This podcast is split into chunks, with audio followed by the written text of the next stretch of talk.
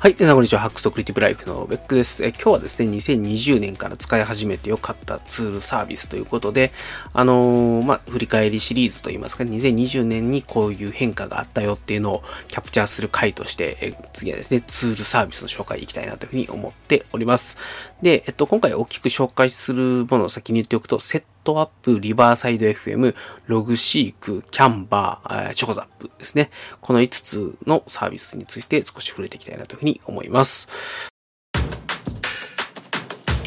はい。じゃあ早速行きましょう。えっと、まず1点目、セットアップですね。あの、これは、あの、マジで、えっと、入ってよかったなと、あの、だいぶですね、満足感の高いサービスです。で、もともとあの、ユリシーズとかペーストとかっていうのを個別にサブスクしてたんですけども、ま、それらを一つにまとめることができるとか、まあ、ベタータッチツールだったりとか、Bartender っていうのもあるし、で、あと、 CleanMyMac とか、あとクリア VPN とかって言ってですね、あの Mac の、まあ要するに、あの、最適化ツールだったりとか、VPN のサービスだったりとかっていうのも含めて、まあ、もろもろもろもろ、あの、マインドマップのツールとかも含めて、え込みで、あの、まあ、月、10ドルぐらいなのかな？で、まあ、あの、iOS のオプション入れて、僕はだいたい月15ドルぐらい払うような、あの、まあ、ね、年間で、払ってるんですけども、まあ、月15ドルになるような感じでサブスクライブをしてますと。で、えっと、今年からですね、今年がつい最近あの、クラフトが追加されたんで、でクラフトのプロ相当って年間で5000円ぐらいかかるのかななんでもうこれ入れると絶対元取れるっていうのもあるので、えっと、ちょっとですね、まあ、今後、あの、メモの一番最初の入り口をクラフトに変えていくってことをやって、まあ、あの、個別にですね、サブスクライブをするよりは、 Setapp で使う方が断然安いという状況でですね、 Setapp を使ってまあ、今度ちょっと、あの、記事まとめていきたいなと思いますので、詳しくはそちらで見ていただければなと思います。えー、 Setapp ですね。えっ、ー、と、いいですと。あ、もう、もう一個、そうだ、えっ、ー、と、忘れてたんですけど、 MarginNote 3っていう PDF に注釈入れてマインドマップが書けるツールっていうのがあるんですけど、それがむちゃくちゃいけてるので、あの、PDF を読んで、それから何かこうアウトプットにつなげたいと思ってる。まあ、例えば論文とかね。僕の場合だと結構技術系の文章、例えば、あの、総務省が出してる、あの、デジタル通信、なんとか通信白書みたいなのがあるんですけど、まあ、そういうのを読むときに、えっと、PDF を落としてきて、で、このマージンノートで読んで注釈を入れたりとかっていうことをやって、マインドマップを作るみたいなのができて、非常に、あの、めちゃくちゃいいツールなんで、まあ、あの、そういったものものがいろいろ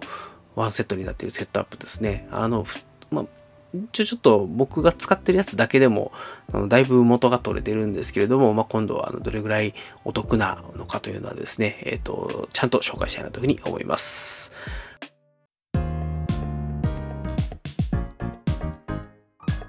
はい。じゃあ2点目がですね、リバーサイド .fm ですね。リバーサイド FM。えー、こちらは、あの、配信とかで使ってるんですけども、あのー、まあ、 Zoom から乗り換えで使ってますと。で、ちょっと配信の機能がしょぼいっていうのがあって、ちょっとそこだけが悩ましいんですけども、あの何がすごいかっていうと、あの、誰か、例えば2、3人で一つのですね、番組を収録しますっていう時に、あの、個々の人の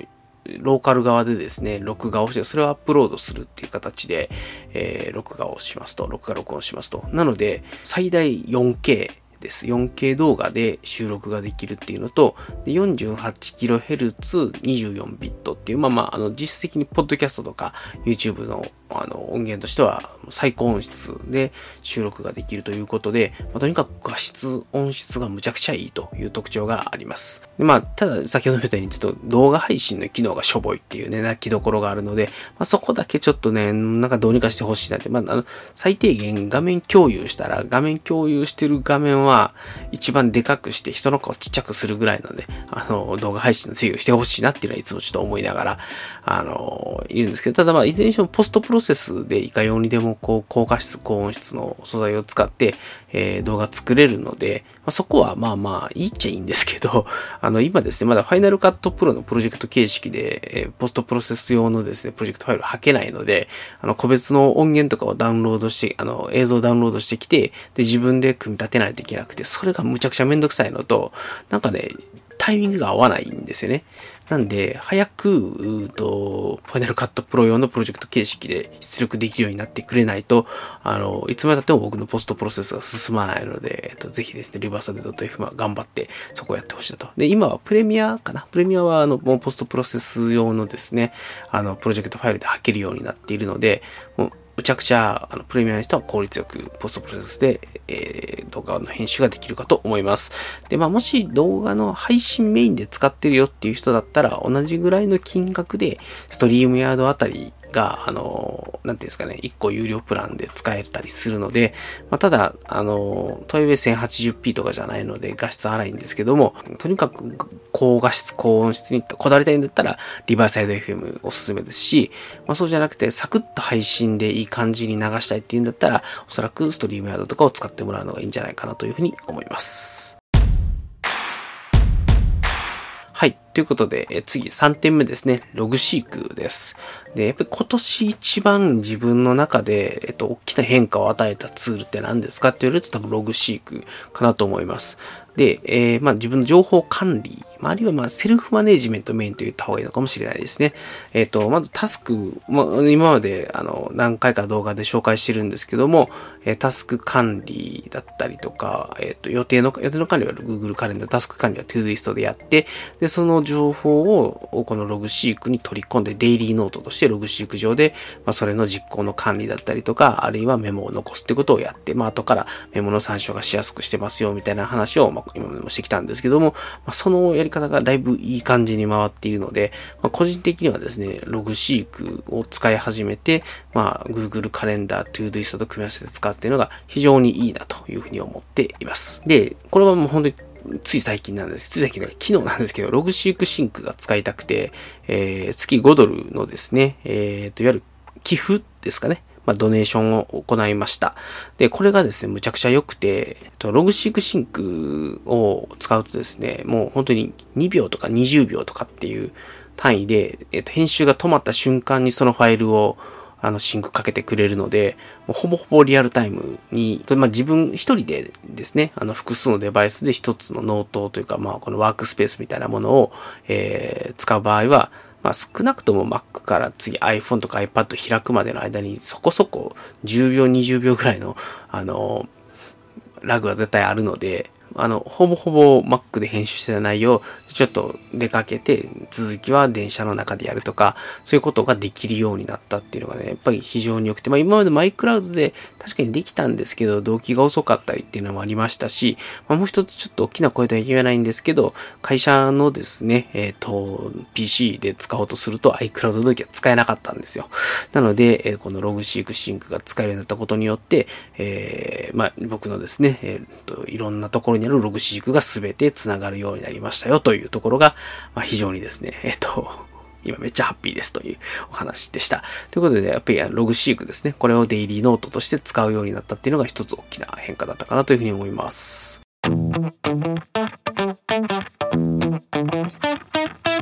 次4点目ですね。キャンバーですね。キャンバーのプロ会員になりました。で、これはですね、YouTube、ポッドキャスト、ブログ等々のですね、サムネイル画像というのを使う、作るのに使っているんですけども、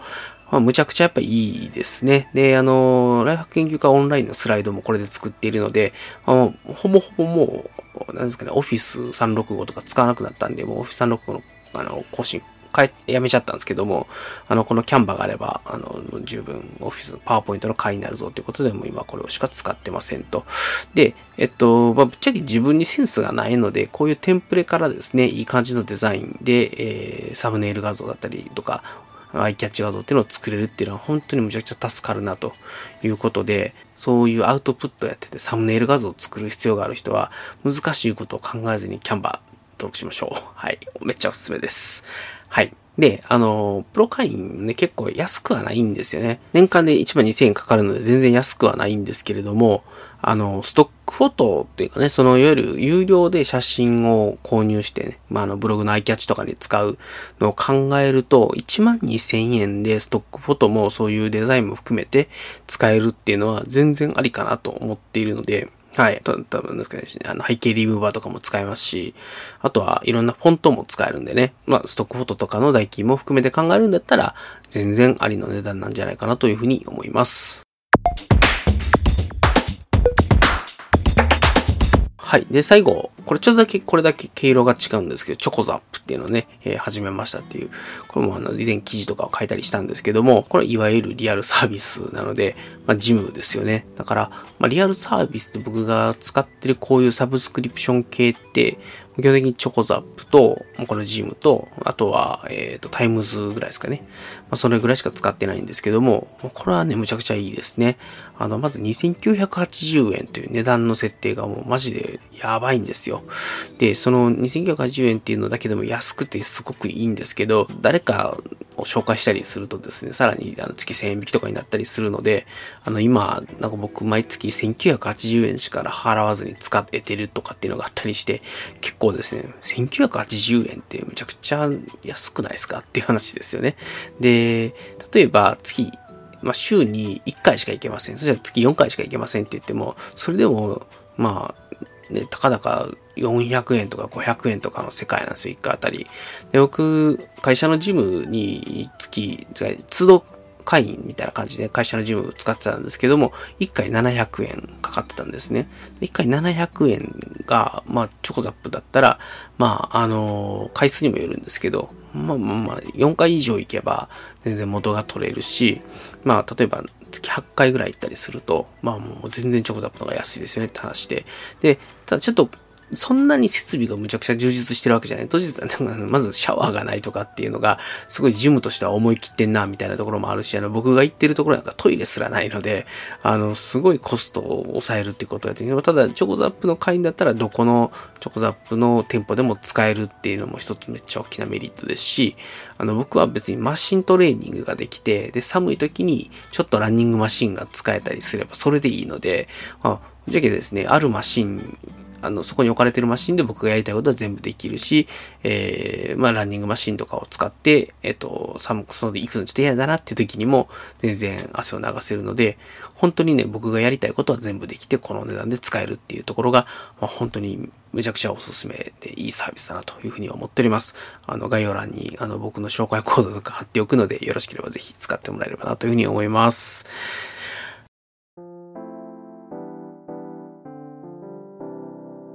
はい。ということで、今回は2020年から使い始めて良かったツール、サービスということで大きく、まあ、セットアップはね、だいぶちょっといろんなものを含んじゃってて、あの、もうこれの中のこのアプリとこのアプリめっちゃおすすめだからぜひ使ってみたいなのがあったりするので、まあ、あの、ぜひ今度と、あの、セットアップに関する記事だったりとか、あの、紹介の動画だったりとかっていうのを作っていきたいなというふうに思います。で、2点目がリバーサイド .fm で、これはもう音質と画質がとにかくいい、あの、遠隔での収録用のですね、ポッドキャストだったり、ムービーだったりの収録用のツールですので、えー、まあそういうですね、対談系の動画を、まあ、オンラインで、えっ、ー、と、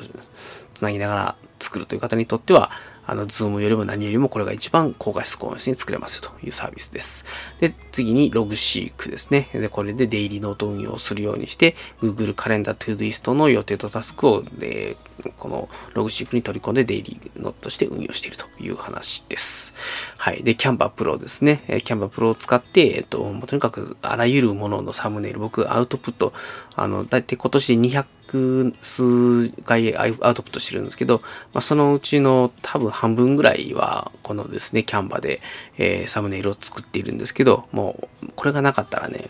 あの、めちゃくちゃめんどくさいので、あの、一応、まあ、そういうレタッチツール、レタッチアプリとかを使って、サムネイル作ってたんですけど、もうやっぱりめんどくさいね。キャンバーを使うとむっちゃ早く作れるんで、えっと、僕にとってはこのキャンバー、まあ、12,000円っていうね、年間のサブスクリ代高いんですけど、このキャンバーがなかったら、本当に、本当にね、もっと生産性落ちてるんで、まあ、とにかく、あの、ストックフォトとかのね、料金も含めて、えっと、この値段だったら、むちゃくちゃお得かなということで使っております。で、最後はチョコザップですね。えっ、と、チョコザップは、あの、ジムなんですけど、2980円という超安価で、えっ、と、さらにですね、紹介をすると、えー、月1000円割引が、あの、3ヶ月継続したりするので、なんか今僕、毎月1980円しか払ってないんですけど、僕がやりたいことは全部できると。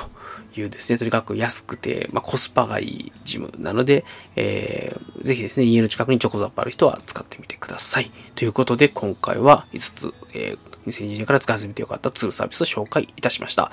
はい。で、えっと、と、最後、締めでございます。こちらの番組、 Beck's Hacks Radio 皆様からのご意見、ご感想、お悩み、相談等々募集しております。えー、 hacks アンダーバーレディオというハッシュタグに、ツイッター上でつぶやいていただくか、あるいは beck1240アットマーク gmail.com の方までメールをいただければ幸いでございます。ということで、えー、2020年の振り返りシリーズですね。今回は、あ今年から使い始めてよかったサービスを紹介いたしました。最後までお聴きいただきましてありがとうございました。それでは皆様、さようなら。